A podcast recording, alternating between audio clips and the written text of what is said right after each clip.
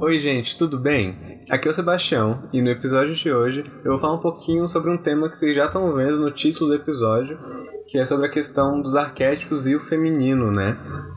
Bem, para falar esse tema comigo, eu chamei alguém, porque assim como no episódio passado, né, que eu falei um pouquinho sobre questões de psicanálise e gênero, não faria muito sentido eu estar aqui falando sozinho, né? Então eu chamei uma convidada e eu vou pedir para ela se apresentar antes de começar o episódio, para vocês conhecerem um pouquinho dela e tudo. Oi, gente. Meu nome é Luísa Mendonça. Eu sou estudante de psicologia da UNB e eu tô me aproximando mais do tema ultimamente. Então, é, é isso. Certinho. Acho que agora a gente já pode começar o episódio, né? De fato. Mas antes de começar, né? Assim, ou começando, eu vou comentar um pouquinho sobre os conceitos de arquétipo com vocês, né? É, para quem não ouviu, eu recomendo muito ouvir o episódio que eu falo sobre Jung, inclusive. Eu não, eu não me adentro na questão de arquétipos, mas eu acho uma base interessante porque é um conceito junguiano, né? Bem, eu vou comentar um pouquinho e aí a Luísa vai comentar também sobre esse, sobre esse conceito. É, os arquétipos fazem parte do conteúdo do inconsciente coletivo, né? A palavra arquétipo significa um modelo original que conforma outras coisas do mesmo tipo, né? A gente pode pensar o arquétipo como sendo uma imagem pré-formada. É, tem uma citação do Jung no, no livro Arquétipos do Inconsciente Coletivo que eu vou ler aqui para vocês que eu acho que consegue elucidar algumas questões relativas a esse conceito. Existem tantos arquétipos quanto as situações típicas na vida. Uma repetição infinita gravou estas experiências em nossa constituição psíquica, não sob a forma de imagens saturadas de conteúdo, mas a princípio somente como formas sem conteúdo que representavam apenas a possibilidade de um certo tipo de percepção de ação. Né? Então a partir daí a gente consegue pensar sobre a multiplicidade de arquétipos existentes, assim, né? E, ou seja, a quantidade enorme de, dessas imagens pré-formadas que existem no nosso, nosso psique. É, eu acho que, tipo, arquétipos é, são um conceito bem complexo, né? E tem, tipo, várias características, assim. Da, seria bem extenso a gente caracterizar de forma completa o arquétipo só num... Daria um podcast, daria um episódio inteiro, né? Assim. Sim. Mas, é, talvez, colocando de uma forma mais, acho que simples, assim... Eu acho que são, são imagens coletivas e mitológicas, né? Que estão presentes em vários lugares ao mesmo tempo. Por exemplo, quando a gente pensa em Feiticeira, por exemplo, vem uma série de. vem uma, uma, uma imagem específica mental, que tem características próprias, tem um detalhamento próprio e tal. E isso é presente em muitas culturas ao mesmo tempo, né? Tipo, se fosse, eu acho que para resumir, eu acho que seria mais ou menos isso. Isso, eu achei um resumo bem ideal, assim. Eu recomendo esse texto que eu citei, né, de arquétipos consciente coletivo do Jung para quem quiser, porque ele fala justamente desse tema, né? Então fica aí já uma recomendação de leitura para quem quiser. Sim, eu acho que o Homem e seus símbolos também trabalha bastante isso. Oh, outra recomendação de leitura aí. É... Agora que vocês têm uma noção, né, assim, do que é um arquétipo, a gente pode falar sobre a questão do feminino, assim, né? Quer comentar um pouquinho sobre isso, Lu? Então, a importância que eu vejo, né, de relacionar, tipo, a questão do arquétipo com a questão do feminino é pelo seguinte é, vários mitos femininos, né, onde tem a mulher como protagonista, é, foram destruídos, né, foram soterrados e tal, e isso está presente no livro que eu vou citar daqui a pouco, né, então é, o que acontece? Tem muitos mitos, contos de fadas e histórias falam sobre o homem, né, tipo, o protagonismo masculino. Então, consequentemente, tem muitos arquétipos para o homem. Em compensação, por exemplo, os arquétipos, eles dão uma força para o homem, né? Eles têm uma energia própria que dão uma força para as pessoas em determinadas fases da vida. Então, considerando a mulher, é, é necessário que a mulher também tenha acesso a esses arquétipos que são específicos da trajetória dela. Né? Que vão acalentar a mulher, que vão dar força e impulsionar a mulher. Especificamente relacionados à realidade feminina e não à realidade masculina certo? E é por isso que isso tem que receber um foco maior, né? Digamos assim, um estudo maior. E o que que acontece? No livro Mulheres que Correm com os Lobos, né, que é um ponto central desse, desse, de, desse episódio, né, a Clarissa, ela busca resgatar esses arquétipos, esses arquétipos que vão representar a realidade feminina, que vão dar força para a mulher, entendeu?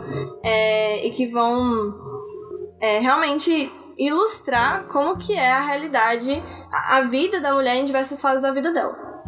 Eu achei muito bom você comentar do livro Mulheres que Correm com os Lobos, porque eu não falei antes, na verdade, né? Mas o motivo pelo qual pensei em fazer esse episódio foi justamente a partir da leitura desse livro, né? Que é um livro de uma psicóloga junguiana, né? A Clarissa Píncula Stess. A leitura desse livro me fez perceber a questão de uma importância mesmo de se abordar esse tema a partir dessa perspectiva que eu achei particularmente muito interessante, até porque difere um pouquinho do que eu tô acostumado a ler, né? Você sabe muito bem que eu leio mais coisas de psicanálise e tudo, então foi uma leitura muito diferente, mas ao mesmo tempo muito válida, assim. Uhum. Principalmente porque no episódio passado eu comento que eu tenho começado a me debruçar sobre pra estudar questões de gênero e tudo. Então, enfim, achei uma leitura muito válida de uma maneira geral. E nesse livro, né, a autora comenta um pouquinho sobre. Um pouquinho não, né? Ela comenta o livro todo, na verdade, sobre o arquétipo da mulher selvagem, né? Sim. Seria tipo meio que. Ela fala basicamente desse arquétipo como sendo um representante da natureza selvagem da mulher. Uhum. Ela, ela utiliza a palavra selvagem não no sentido animalesco necessariamente que a gente atribui, mas no sentido realmente de ser da, algo natural mesmo, assim, que remete justamente à natureza Exatamente. da mulher. Né? A Luísa comentou que muitos mitos se perderam, né, que retratavam essa questão do feminino. E então a gente pode pensar justamente, né, a Clarice, a Clarice fala de um esmagamento da natureza instintiva feminina a partir disso. Sim, e um adendo, inclusive, sobre essa questão do selvagem, né? É porque é uma palavra vista muitas vezes de forma pejorativa, né? Porque nós, é, tipo, até mesmo se pesquisar no dicionário, selvagem aparece como uma coisa bem, assim, caótica, sabe? Uma coisa negativa mesmo, teor negativo. Mas aí a questão que a Clarissa tenta trazer é que selvagem é, é tipo, parte da natureza, né? Então, quando, tipo assim, a mulher quer se reencontrar consigo mesma, e como todos nós, de forma geral, fazemos parte da natureza, é interessante a gente se voltar para o natural, para o que é instintivo, para o que é, é intuitivo também, que depois eu posso falar disso com mais detalhes, né? Mas o selvagem é nesse sentido, né? De tipo. De natural mesmo, de natureza e desse contato, sabe? Exato, e achei muito importante você comentar sobre essas questões né, que eu falei, porque, enfim, acho que é um livro que a gente pode pensar em uma temática, né, que basicamente sobre traz sobre um conceito que eu já trouxe diversas vezes aqui, que é o conceito de individuação do Jung, né? Uhum. Eu penso muito nesse livro, geralmente, apesar de ele falar de questões específicas em certos momentos, mas a gente pensar nele como um todo, ele fala sobre esse processo de individuação da mulher selvagem, assim, tipo, da mulher, no caso, em contato com a mulher selvagem, é, justamente por conta desse esmagamento da natureza é, instintiva, né, da mulher, assim, que ocorreu ao longo do tempo mesmo. Sim, e acaba que o processo de individuação da mulher fica prejudicado mesmo, né? Porque se, por exemplo, no processo de individuação, até mesmo antigo, digamos assim, é, tinha um contato muito forte com essa questão do natural, do selvagem, do, da natureza em si, é, agora, com a perda desse selvagem, esse processo também fica mais difícil, né? Exato, exato. É por isso que eu acho que é importante a leitura desse livro, não somente para mulheres, mas para homens também, para justamente perceber, acho que a importância desse espaço, assim, né? Sim. De, de dispensar essa questão da natureza instintiva da mulher, assim. Sim, e duas coisas sobre isso, né? Tipo, é, essa questão, por exemplo, os animais, né? Por exemplo, mulheres que comem com os lobos. Por que, que tem com os lobos no livro, né? Porque é, os animais por si sós têm muito, têm muito a ensinar pra gente. Né? Então, tipo, por exemplo, a Clarissa coloca durante o livro várias coisas é, sobre como que o comportamento dos lobos tem a ver com o comportamento instintivo das mulheres e, enfim, como que isso pode ser uma fonte de, é, de conhecimento mesmo, sabe? A observação da natureza, dos processos naturais e tal. E você falou também sobre você, né, ter lido.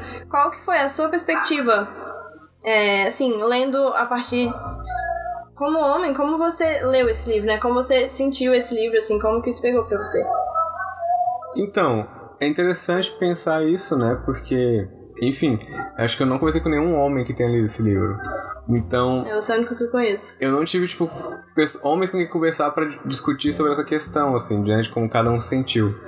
É interessante porque é um estudo, assim, eu acho, né? Eu vejo muita questão de estudo justamente para entender uma questão de a partir de uma perspectiva diferente, assim, né? A partir de um, de um embasamento e de e que a Clarice traz essas questões assim, né? Então foi interessante ver justamente como que é essa questão que da natureza instintiva da mulher que se perdeu, né, de certa forma, que é algo que eu pelo menos não, não tinha contato, né? Teve essa questão, mas também teve um lado também de que apesar do livro, do livro né, ser voltado para o público feminino, querendo ou não, ainda acho muito válido os homens lerem, não somente por isso, mas também por uma questão que é um livro que trata, para mim, é um livro que trata sobre autoconhecimento de uma forma geral, né? Então, assim, é uma leitura válida para qualquer um. Ele discorre sobre, sobre a individuação como um todo, mas discorre sobre temáticas específicas da vida. Seja sobre a questão da raiva, por exemplo, que é, que é, um, que é uma emoção comum a todos nós, questões relacionadas ao perdão, então, a questão da intuição, enfim, coisas que não são exclusivas à mulher, mas que é necessário esse espaço, né? Justamente por conta de todas as questões que a gente já falou. Sim. Sim, ao mesmo tempo que, tipo, existe um resgate nesse livro dos arquétipos da mulher, né? Tem também essa questão, tipo, o selvagem, né? Tipo, o natural, ele se aplica a todas as pessoas, né? Então, tipo, todas as pessoas estão conectadas com a natureza de alguma forma, porque todos nós fazemos parte da, natureza, né? Então, além, por exemplo, o que você falou da raiva, os ciclos também, né? Os ciclos naturais, tipo, a gente aprende muito nesse livro sobre isso, sobre, tipo, os ciclos não só da natureza, mas como que eles afetam os nossos próprios ciclos naturais, e pra mulher, ah, eu diria com uma... Com uma com em específico, né, por causa dos ciclos, digamos, ciclo, ciclo menstrual e por aí vai, né? E você falou também sobre a raiva, né? Tem um capítulo que fala sobre isso. Eu ia te perguntar qual o capítulo que você mais gostou até agora. Nossa, é uma pergunta muito difícil, assim, na verdade. Acho que o da raiva foi um dos que eu mais gostei, mas se eu não me engano, o capítulo mais geral, assim, que se não me engano é o penúltimo capítulo, uhum. que é o capítulo 14, se eu não me engano, não lembro o nome dele certinho agora.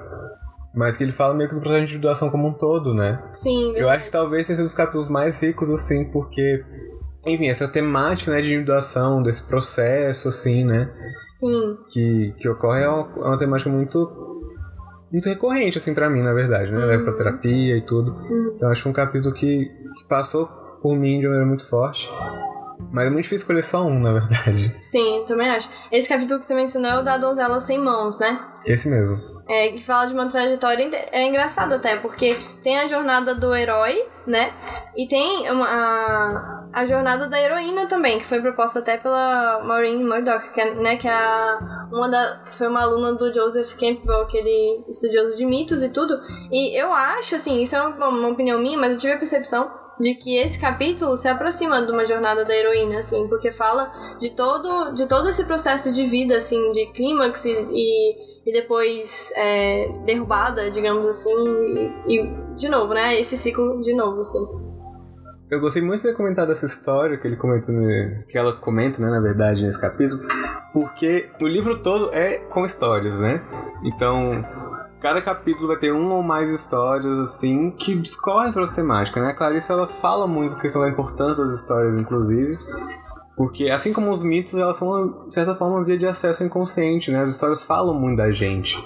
E eu vou ler um trecho aqui do, do, do livro que ela comenta um pouquinho sobre... Vou ler dois trechos, na verdade. Um que ela comenta sobre a arte e um que ela comenta sobre as histórias. A arte é importante porque ela celebra as estações da alma, ou algum acontecimento trágico ou especial na trajetória da alma. A arte não é só para o indivíduo, não é só um marco da compreensão do próprio indivíduo, ela também é um mapa para aqueles que virão depois de nós.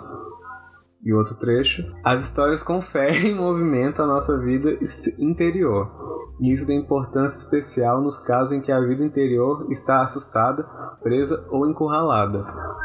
Eu acho esses dois trechos muito, muito legais, assim, pra gente ver a importância das histórias como um todo. Isso é muito forte, principalmente dentro de uma perspectiva junguiana, né?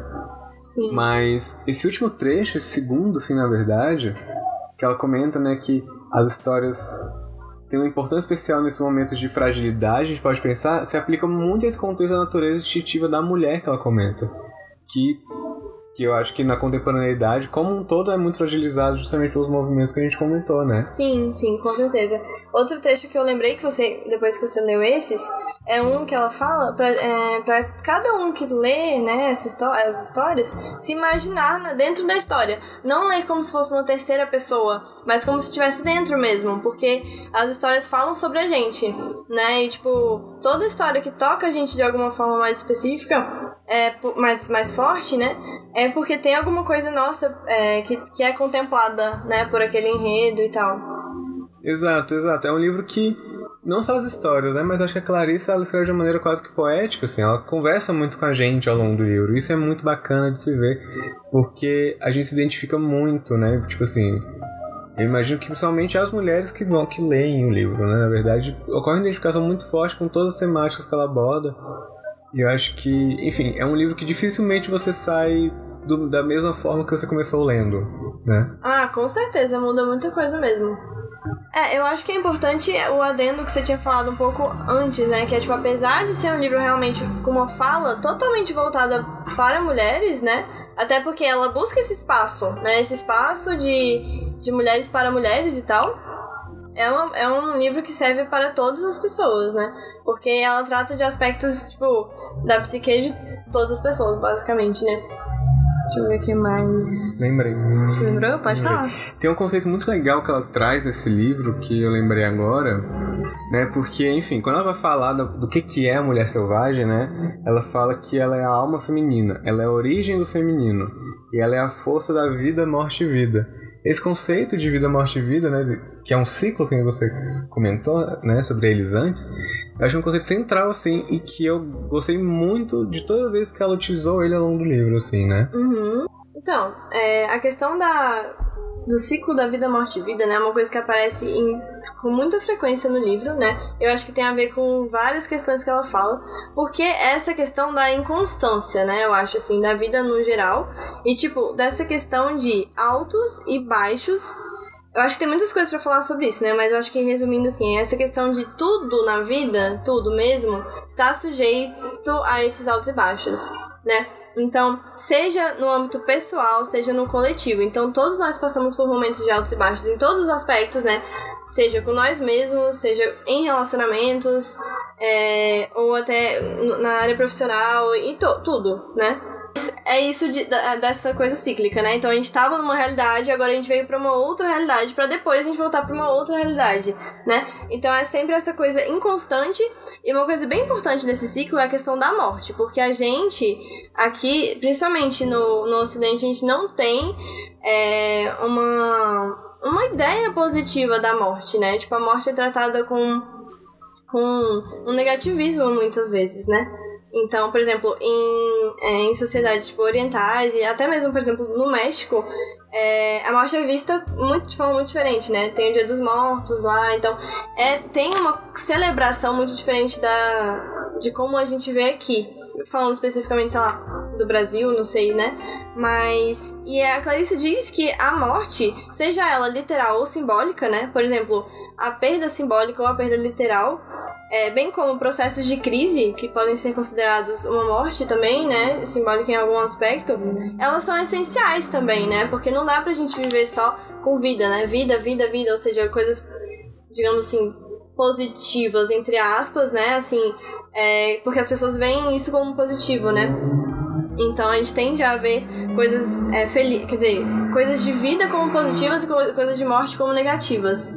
Então, ela fala sobre a importância de a gente entrar nessa morte também, né? Olhar, olhar para isso com mais, com mais carinho também, com mais compreensão, com, tipo, como algo que é parte de um todo também, né? Ela até chama, eu acho muito legal porque ela fala que esse ciclo da vida, morte e vida é como a morte é como se fosse uma noite entre dois dias, justamente por causa disso, porque é temporário, mas é importante a gente ter é importante a gente ter a morte para ter a vida depois. E é importante a gente ter a vida para ter a morte depois, sabe? Então são coisas complementares, ao meu ver, assim. Mas que na prática é difícil de lidar. E eu acho que é disso que ela trata nesse, nesse capítulo, sabe? No livro como um todo. Sim, eu concordo com tudo que você falou sobre isso, na verdade. É, é interessante pensar, né? Porque o nome do ciclo não é é, vida, morte, né? Tipo, não acaba na morte. Tem vida após. Então, justamente, né? Como se fosse uma noite entre dois dias, né? Uma passagem para uma coisa diferente. Uhum. Então, mesmo em momentos de crise, ou em coisas em mortes ou perdas simbólicas ou literais, é porque há uma continuidade no processo aí. Né? E acho que é importante a gente ter esse olhar. O Freud tem um texto que se chama Considerações Contemporâneas sobre a Guerra e a Morte. Na segunda parte desse texto ele fala um pouquinho sobre a questão do estranhamento atrelado à morte, assim. Claro que é uma perspectiva diferente, mas eu acho que é interessante a gente pensar como que a nossa relação com a morte, com o negativo, assim, é muito complicado, é muito delicado, né? Exatamente, é aquela coisa do estar sempre bem, ser, seja grato e tudo, né? Que eu acho que tem muito disso na, na psicologia positiva e tem muito disso nos coaches também, né? Então, de tipo assim, sempre valorizar o, o bom, mas e tipo, o ruim é. O ruim, assim, né? Eu sempre caio nesse, nessa palavra, mas é porque eu mesma tenho dificuldade com, de ver os processos é, difíceis como coisas positivas, né? Mas, enfim, é a gente sai, se a gente procura acolher essas partes, a gente sai delas melhor, eu acho. Eu concordo total. Teve uma frase, eu não lembro agora de qual teórico é, mas é um do, algum teórico do desenvolvimento, inclusive, talvez seja do Vygotsky, que é a partir das crises que há o salto de desenvolvimento, assim, né? Sim. Então é, é os que permitem o nosso desenvolvimento de uma forma geral. E acho que a Clarissa traz muito essa ideia, assim. Sim, é porque eu acho também que a gente pode sair mais forte, né, assim, das crises se a gente busca acolher essas crises em vez de fugir delas. Até de forma, tipo. É... Por exemplo, não dá pra gente simplesmente reprimir alguma coisa, né? Até mesmo uma, uma, emoção tida como negativa, por exemplo, a questão da raiva, quando ela fala naquele capítulo, né? Não dá pra gente simplesmente reprimir, porque ela, enfim, é, a partir da. Se a gente lida melhor com isso, a gente sai mais forte disso também. E tem até um, um episódio que eu, que eu ouvi uma vez, que, já que a gente tá falando aqui de protagonismo feminino e tudo, né, eu vou até recomendar, que é, se chama Como Lidar com Crises, da Lua Menezes, que é uma terapeuta sexual que eu gosto muito. E ela fala disso, de tipo, como que é importante a gente. Se, você tá passando por uma crise, ok, olhe, é interessante olhar talvez para essa crise então, né? Passar por ela, porque depois que você passar por ela, vai, tudo vai ficar mais claro, talvez, né? De perceber e tudo, enfim. Essa passagem é importante. Gente, eu acho que o tempo tá acabando. E, enfim, antes de encerrar o episódio, né? Eu vou pedir pra ela comentar um pouquinho do grupo que ela coordena, que, bem, tem tudo a ver com a temática do episódio, né? Inclusive é um dos motivos pelos quais eu chamei ela pra estar tá aqui. Ah, obrigada pela lembrança, sabe? Tipo, então, é, contextualizando um pouco o grupo, né? É, a partir da leitura de Mulheres que Correm com os Lobos, eu comecei a perceber como que, tipo, eu, eu, comecei, à medida que eu lia, eu pensava, nossa, eu não posso só deixar isso comigo, assim, sabe? Eu preciso ver o que outras mulheres pensam sobre o assunto, eu preciso compartilhar minhas percepções, meus sentimentos, minhas vivências a partir dessa leitura, né? Coisas da minha vida que se relacionam com isso. E aí, é, essa ideia surgiu, né? Essa ideia de criar esse grupo é, de mulheres, é, ou seja, a Clarice até fala bastante sobre isso também no, no livro, como que é importante a gente, as mulheres terem é, um ambiente seguro para elas falarem entre si, sabe? Sem serem interrompidas e, e, tudo e compartilharem vivências comuns mesmo, né? Inclusive tem uma tem uma, uma coisa antiga que, que era feita é, muitos anos, há muito tempo atrás, que era chamada de Tenda Vermelha, que era um lugar onde as mulheres iam para compartilhar. Eu não sei falar de forma profunda sobre isso, né? Mas era um lugar onde as mulheres iam pra, na época, eu acho, quando elas, por exemplo, estavam, não sei se, acho que se relacionam com alguma parte do ciclo menstrual, inclusive, se eu não me engano. Mas para trocar experiências, e era só elas, assim, sabe? Ninguém sabe o que, que acontecia nessas tendas. Ninguém, enfim, não tem, não há relatos sobre isso, mas é, como a, a Lua que eu mencionei até brinca, ela fala, a gente só pode imaginar o que, que acontecia, né? Então, esse ambiente seguro para troca de vivências, de experiências, sentimentos e tudo é muito importante, né? A Clarissa fala sobre, sobre isso repetidamente. E, bom, pensando nisso, né, foi assim que a ideia surgiu, então, de reunir mulheres para, a partir da leitura do livro, né, a gente compartilhar vivências e percepções sobre, sobre vários capítulos E assim, no início, o grupo já tem. vai fazer quase seis meses já, né? Então, no início, a gente falava só sobre o livro mesmo. Então, a gente selecionava um capítulo, ou então parte de um capítulo, pra gente apresentar e trocar ideias não teóricas, né? Assim, então também tem isso. Tipo, o grupo é muito focado em experiências práticas delas. Então, por exemplo, se eu li tal trecho, né?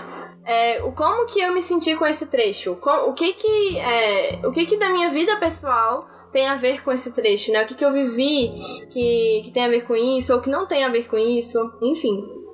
É, agora a gente já tá com uma proposta. É, tá, a gente tá buscando diversificar um pouco também. Então a gente pega temas, tô com convidadas também, né? Tipo, chamo convidadas para falar sobre temas específicos que elas sabem melhor, falar mais especificamente e tudo. Então, é isso, assim. É, eu agradeço a oportunidade de, de divulgar né, o grupo porque é algo que, pelo que eu percebo, tem feito bem para as pessoas que são é, mem membros do grupo, né? Então, é isso. Sobre o grupo, eu acho que é isso. E aproveito para deixar o convite aqui, né? Caso é, uma, se as pessoas que estiverem ouvindo, quem se considerar mulher e se se identificar como mulher e quiser participar, quiser entrar em contato também, tem o Instagram também, né? Que a gente posta tanto a programação da, dos, dos encontros, quanto às vezes alguma reflexão que surgiu e aí a gente faz alguns posts específicos sobre isso e tal. Perfeito. As redes do, do grupo, né, no caso o perfil no Instagram, vai estar na descrição do episódio. Aí quem tiver interesse pode entrar em contato. Eu acho que, enfim, acho que no geral é isso, né? De recomendação de leitura, eu acho que é mais do que claro o livro Mulheres Correm com os Lobos e, enfim, alguns que a gente já veio citando, né, ao longo do, episódio. Sim, eu tenho uma recomendação também para quem tem muitas pessoas que acham o livro Mulheres que Caem com os Lobos muito denso, né, muito profundo e tal. Então, é Pra quem não quiser começar com um livro tão extenso quanto esse, ou tão profundo, tem a dica da o livro que é um curtinho da Clarice também, que se chama Ciranda das Mulheres Sábias. E é incrível, assim, é não é não é denso como Mulheres que Caem com os Lobos, é tem umas 100 páginas só, assim, e é de história, sabe? É uma coisa bem engraçada, divertida, leve e tal, em que ela aborda várias coisas que ela vai abordar em Mulheres que Correm com os Lobos, né? Mas de forma mais leve, de forma não muito aprofundada, sabe? Então eu recomendo muito essa leitura também. Ótimo. Então, enfim, é isso, gente. Eu quero agradecer a presença da, da Luísa nesse episódio. Acho um episódio muito legal, muito válido. Acho que, no geral é isso. Fiquem bem, até a próxima e tchau!